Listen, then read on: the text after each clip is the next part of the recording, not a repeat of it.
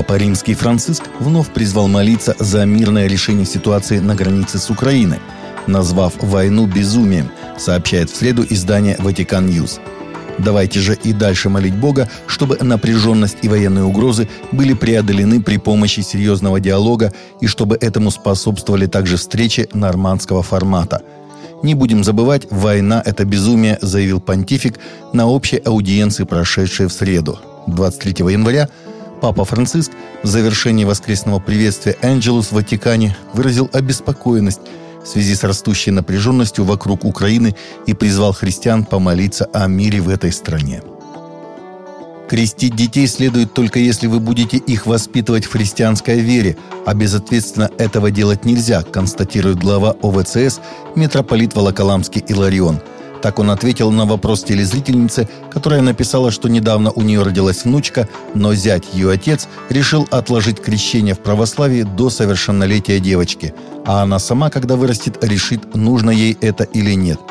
Если родители не хотят воспитывать младенца в православной вере, тогда, к сожалению, крестить его не следует, потому что крещение – это не какой-то магический акт. Нельзя просто покрестить ребенка, например, для того, чтобы он не болел или по каким-то иным причинам – Ребенка крестят для того, чтобы его воспитать в православной вере, сказал митрополит Иларион в субботу 5 февраля в эфире телепередачи «Церковь и мир» на телеканале «Россия-24». Утверждение о национальности Бога схоже с языческими идеями, сказал Ленте.ру священник РПЦ и психолог Андрей Лоргус. Так священнослужитель оценил слова лидера Беларуси Александра Лукашенко о том, что он считает Бога белорусом. Я думаю, что большинство христиан и России, и Белоруссии, и Украины не ставят вопрос о национальной принадлежности Бога. Не принято об этом рассуждать. У Бога не может быть никакой национальности. Не может быть даже так поставлен вопрос. Если говорить о личности Сына Божьего Иисуса Христа, конечно, он был из еврейского народа, в этом никто не сомневается. По словам Лоргуса, искушение указать национальность Бога возникало во многих странах – Существует даже понятие глубокой связи национализма с христианством – этнофилитизм. Техасская группа «За жизнь» отпраздновала выпуск нового отчета, в котором сказано, что число абортов упало на 60% в течение первого же месяца широко обсуждаемого в штате ограничения на аборты – Отчет службы здравоохранения и социального обеспечения Техаса показывает, что в сентябре 2021 года было 2197 абортов по сравнению с 5404 в августе. Закон вступил в силу 1 сентября. Исторический закон, который выдержал проверку Верховного суда США, запрещает аборты, если обнаружено сердцебиение нерожденного ребенка.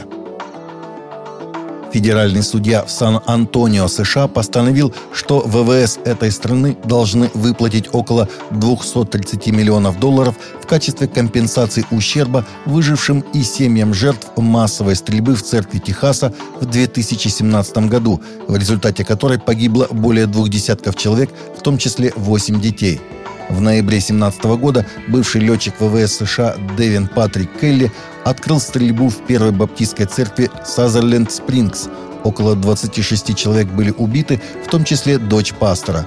Позже Келли скончался от огнестрельного ранения, нанесенного самому себе. Ответственность за инцидент судья возложил на правительство Америки 40% и ВВС 60%. Facebook восстановил страницы христианских служений, которые, по словам интернет-гиганта, были неправильно удалены с платформы как контент, предлагающий услуги, направленные на изменение сексуальной ориентации или гендерной идентичности людей – Христианское служение «Помощь для семей» и его дочерняя организация под названием «Служение живого камня», которые помогают отдельным лицам и семьям, стремящимся жить в соответствии с христианской сексуальной этикой, были удалены из Facebook по клеветнической жалобе неких ЛГБТ-активистов. Преступления на почве ненависти против евреев в Нью-Йорке в январе выросли на 275% по сравнению с аналогичным периодом прошлого года. Департамент полиции Нью-Йорка опубликовал статистику, показывающую, что в прошлом месяце против евреев было совершено 15 преступлений на почве ненависти. Это почти в три раза больше антисемитских нападений, которые были совершены в городе в январе 2021 года. Число антисемитских преступлений продолжает расти после сообщений о том, что школьные автобусы Ешивы были помечены граффити со свастикой. В Новосибирске бездомные стали получать социальные сертификаты. Обездоленные смогут выбирать, куда пойти – в государственную или общественную организацию. У соцработников есть 21 день для помощи владельцу сертификата с работой, жильем, оформлением документов и прочим. Если клиент оказался не удовлетворен услугами, у него есть право обратиться в другую организацию. Лучший исполнитель услуг получит бюджетные деньги – этот проект кардинально меняет систему соцпомощи. НКО и госорганизации будут соперничать друг с другом. В Новосибирске было выдано первые 10 сертификатов. Проект завершат в 2024 году, когда система соцзащиты начнет работать по-новому. Таковы наши новости на сегодня. Новости взяты из открытых источников. Всегда молитесь о полученной информации.